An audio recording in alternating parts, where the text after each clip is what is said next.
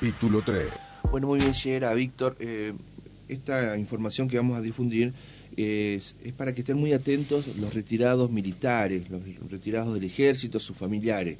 Porque si bien se estima que pueden llegar a ser inicialmente 30 los que van a realizar la denuncia inicial, puede haber muchos más en Paraná y la provincia de Entre Ríos, incluso Santa Fe porque está en el medio una entidad que es muy querida en la, en la provincia, como es el Círculo de Suboficiales eh, del Ejército. Está en comunicación telefónica la comisario Eliana Galarza, quien es la jefa de la División de Delitos Económicos de la Policía de Entre Ríos, quienes con la justicia han realizado en las últimas horas una serie de procedimientos que han dejado al descubierto eh, una posible malversación y hasta el ejercicio ilegal de la profesión de un abogado o de algunos abogados que trabajan en la capital entrerriana y queremos conocer detalles de esta causa hasta donde se puede informar. Comisario Galarza, un gusto, buen día con Víctor, con Geraldine, le estamos saludando. ¿Cómo anda usted? Buen día Javier, buen día a la audiencia y al equipo. Eh, efectivamente, el día viernes tuvimos viabilidad por, por, parte de la Fiscalía, a cargo del doctor Mariano Budasov, para efectuar una serie de procedimientos, allanamientos en lo que es eh, la zona del microcentro, un estudio jurídico, y bueno, como usted bien mencionó, también en lo que es la sede del Círculo de Suboficiales del Ejército Argentino, ¿no? Eh, en razón, sí, en razón, Javier, en un principio sobre una causa eh, caratulada eh, defraudación. Defraudación. Exactamente. Eh, todo se inicia con denuncias de afectados, gente ligada al Círculo de Suboficiales retirados, que realizaban una serie de tramitaciones a través de este estudio jurídico, pero eh, no está muy claro el panorama por los beneficios y tramitaciones que esta gente realizaba.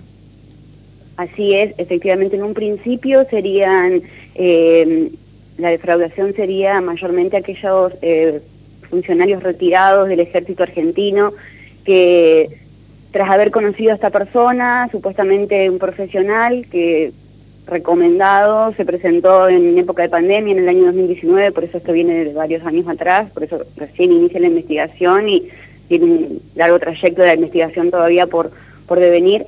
Eh, en principio eh, son reclamos institucionales que iniciaron estos funcionarios ante el Estado Mayor del Ejército Argentino y que eh, hoy día se han detectado que aquellos trámites nunca tuvieron viabilidad, nunca tuvieron presentación alguna, ¿no?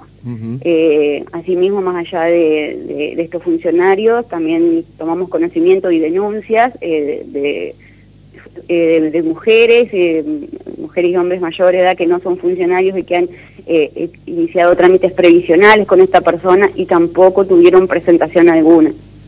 Así que sí, la verdad que lamentablemente me queda decir y alertar que aquellas personas que se encuentren identificadas con esta situación, que no necesito decir el apellido ni identificar a nadie, que ellos se van a dar cuenta solo, eh, que se cercioren en los organismos oficiales sobre los trámites presentados con algún tipo de patrocinio de esta manera, ¿no? Claro. El abogado tenía un estudio jurídico, él con otros colegas, digo, porque hasta ahora es abogado, pero hay sospecha que no lo sea y por eso también se está investigando, en la zona de calle Pellegrini, ahí en la esquina de Pellegrini y España. Sí, efectivamente, en la zona de calle Pellegrini.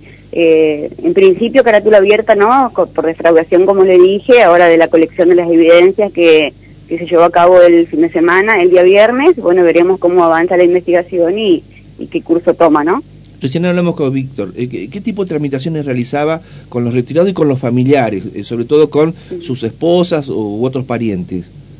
Bueno, eh, con familiares de, funcionarios, trámites previsionales como finalizar el aporte de pagos para las jubilaciones, digamos, de casa, y en razón a los retirados, de lo que tenemos conocimiento son algunos reclamos ante el Estado Mayor de aquellos funcionarios retirados que les quedó pendiente alguna jerarquía y hacer ese tipo de reclamos, ¿no?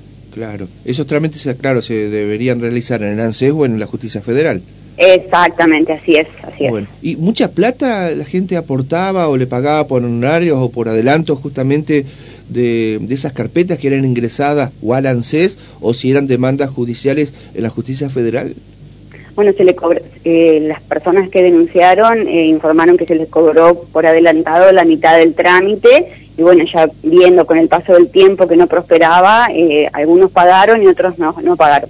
Claro. Eh, ¿Qué dinero se, está hablando por persona, más o menos, para tener una idea, comisario? No, no, tengo preciso, Javier, el monto que se le cobraba. Sí, algunos fueron detallando, de las denuncias que tomamos dijeron, ¿no? Pero tengamos presente que esto arranca desde el 2019, por ahí los valores que, que cobra un abogado en el 2019 no es lo mismo de ahora, por eso son variables los, los, los montos, ¿no?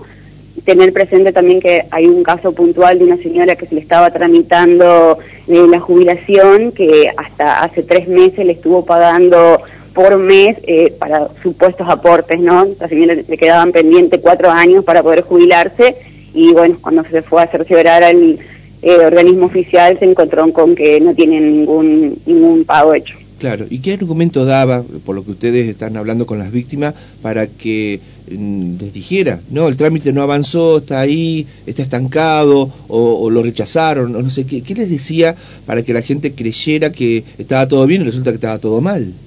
Bueno, en, razón a, aquellas personas de la jubilación, siempre que tenían trabas, siempre buscaba algún artilugio para justificar el no avance de, de la representación, ¿no? Y en caso de, los militares, eh, que, no había ascenso, que por una u otra cuestión siempre estaban trabadas las, situaciones. Claro. Este hombre eh, no es oriundo de Paraná, es como que vino del interior de, la provincia a afincarse desde esos tiempos a la capital entrerriana. Sí, tenemos conocimiento que, que es del interior, así es, Javier. Bien, y eh, con el tema de que sería letrado, que sería abogado, eh, ¿Por qué hay dudas y qué es lo que están haciendo para eh, tratar de confirmar eh, o aclarar esto? Bueno, convengamos que en un principio, por la carátula de la causa, la Fiscalía tiene que cerciorarse de, todas aquellas habilitaciones que lo puedan llegar a, habilitar para los trámites pertinentes, ¿no? Así que en este caso se va a llevar un, se va a corroborar todo, ¿no? O sea, se, se, colectaron evidencias para ver en principio si es profesional y qué habilitaciones tienes al respecto. Claro, claro. Y eh, por eso era de interés de la propia justicia, la fiscalía, que se conociera esta investigación para llegar hasta las posibles víctimas para que se acerquen a delitos económicos o a la fiscalía y aportar también su testimonio para incorporarlo a la investigación. Sí, así es, porque lamentablemente el día viernes tomamos conocimiento de que si bien nosotros en un principio arrancamos con tres damnificados, eh, el, día de, los allanamientos tomamos conocimiento que, son muchos más. Claro, eh, usted hace poco tiempo que está al frente de delitos económicos, por lo que habló con el resto del personal. ¿Esta es la primera denuncia de estas características o ya ha habido hechos parecidos? Ha habido hechos parecidos, pero con intervención de una fuerza, de una fuerza eh, como es el ejército argentino, ¿no? Es la primera vez. Es la primera vez por eso es inédito. Y de ahí entonces la cantidad... Estamos hablando de, presentaciones ante el Estado Mayor del Ejército Argentino, donde el presidente del círculo de acá de la ciudad tuvo que tener, eh, nos comentaba que viajó, tuvo una reunión con los representantes en, Buenos Aires y la verdad que una frustración encontrarse con esta situación, ¿no? Claro, porque este abogado era un poco el que representaba los intereses, porque había caído bien, porque lo recomendaron, porque estaba bien en círculos oficiales, de hacer todas esas gestiones. Le daban a él directamente antes de ir a buscar a otra persona. De ahí entonces la cantidad de posibles víctimas. Así es, así es, Javier. Qué bárbaro. Eh, ¿Se estima más o menos la cantidad que pueden llegar a haber sido afectados o no? No quiero no quiero cerrar en un número exacto porque no lo tengo, pero pero van surgiendo todos los días eh, damnificados.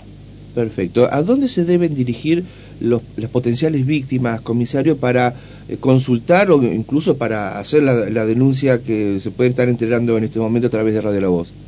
Bien, como bien dijo usted, la División de Delitos Económicos en calle Montevideo de Pellegrini, en su defecto a la Fiscalía o a la comisaría más cercana que lo van a derivar a nuestra división seguramente. Perfecto. Bueno, estamos en contacto, comisario, del avance de esta causa. Eh, seguramente si es imputado en las próximas horas, nosotros ya vamos a estar autorizados a poder dar a conocer el nombre de este supuesto abogado. Hoy no lo podemos hacer porque está simplemente identificado y no fue demorado en el procedimiento. Así es, efectivamente. Perfecto. Comisario Galarza, gracias por habernos atendido. Buen día, Javier. Muchas gracias. ¿eh? La palabra de la jefa de la División de Delitos Económicos de la Policía de Entre Ríos sobre esta malversación casi con seguridad y también el otro hecho gravísimo, que estaba realizando trámites como abogado y todo parece indicar de que no era recibido de la Universidad de Buenos Aires.